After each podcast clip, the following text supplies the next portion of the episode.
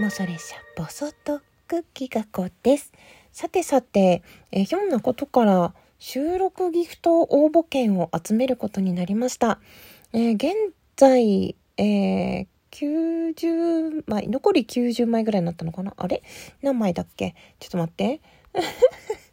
あ、72枚。72枚でさっき1枚来たから71枚ですね。残り71枚になりました。あと5日間で残り71枚なのですが、まあもし、もし集まりましたら、あのー、何を作りたいかっていうと、えー、5分間コラボ券みたいな、そのコラボチケットみたいのを作って、まあ、仲いい人はね、どうって言えばいいよってなるんだけれども、ちょっと普段、そんなにね、絡んだことないけど、お便りだったら頼めるかなとか、このギフトを使ってだったら言えるかなって人がもしいれば、あの、うん、ちょっとそういうのを頼みやすいようなギフトを作ってみようかなと、ライブの中でなりまして、割と長めにやったんですけど、一緒に応援してくださった方、コメント欄に支えられまして、だいぶね、ゆっくり、あの、お願いしますっていうことができたので、本当に助かりました。ありがとうございます。そして、あの、ちょっと通知の都合で、あの、その場で、お便りで送ってくださった高次元の皆様というか、あの、裏で送ってくださった方にすぐ反応ができなくて本当にごめんなさい。あの、ライブ中失礼しますとかね、あの、どうぞっていう感じであと、匿名さんとかね、少しですが集まって、集めてくださいとか、あと、収録聞いて1周年なんですねっておめでとうございますって送ってくださった方もいて、と、本当にたくさんの方が、あの、投げてくださってびっくりしています。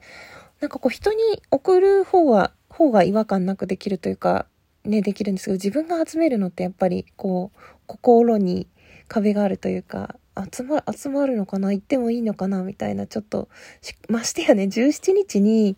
あの、1周年と、誕生日と、ライブ300回と、とかなんかいろいろね、もう少しでフォロワー数が500人になりますみたいな盛りだくさんのなんかイベントやろうっていう時に、急にその、このタイミングで収録ギフトお願いしますってねじ込んでいいのかしらみたいな思ったんだけど、まあちょっとまあ、思い立ったが吉日と申しますので、はい、あの、始めてみました。そしてこちらの収録はですね、あの、収録ギフトを送ってくださった方と、あと、ドルテさんがね、あの、私が以前、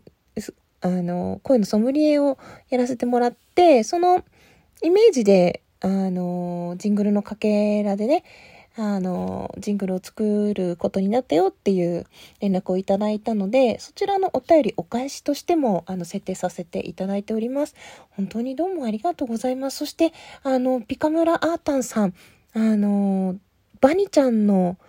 収録企画の方のツルツルペンペンパーンのツルツル賞の1位をあの、いただいたということでね、直接お礼を言いたかったのですが、あの、タイミングを逃し続けてですね、このような収録という形でお伝えすることになってすいません。ありがとうございます。大変に光栄です。嬉しかったです。あの、ぜひね、バニちゃんの方の、ね、ツルツルペンペンはどこがツルツルでどこがペンペンだったか、皆さんも聞いていただければと思いますし、あの、衣装シャンの方のね、収録の、顎、アゴラップというか、アゴアゴ言ってるだけなんですけど、アゴアゴもギガギガも言ってるんですけど、そちらも聞いていただけたらなと思います。まあね、その、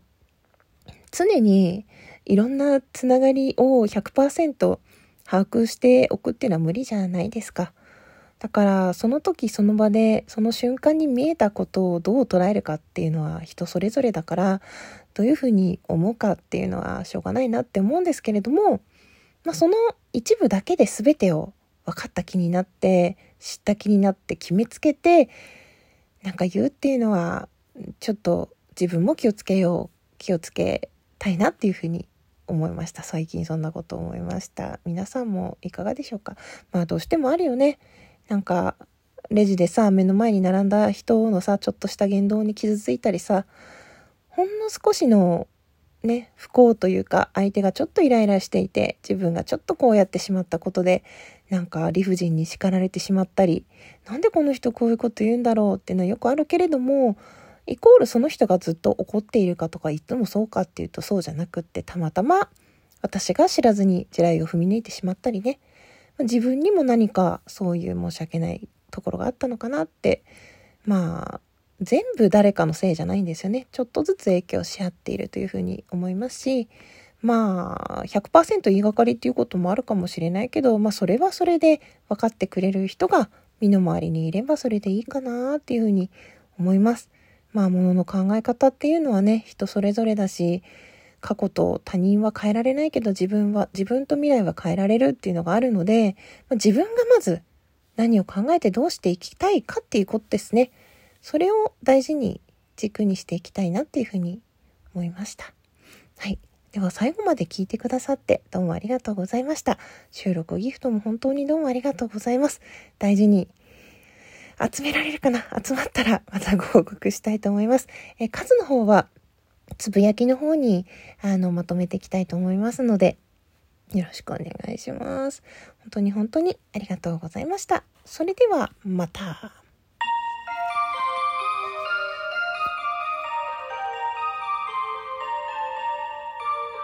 またね。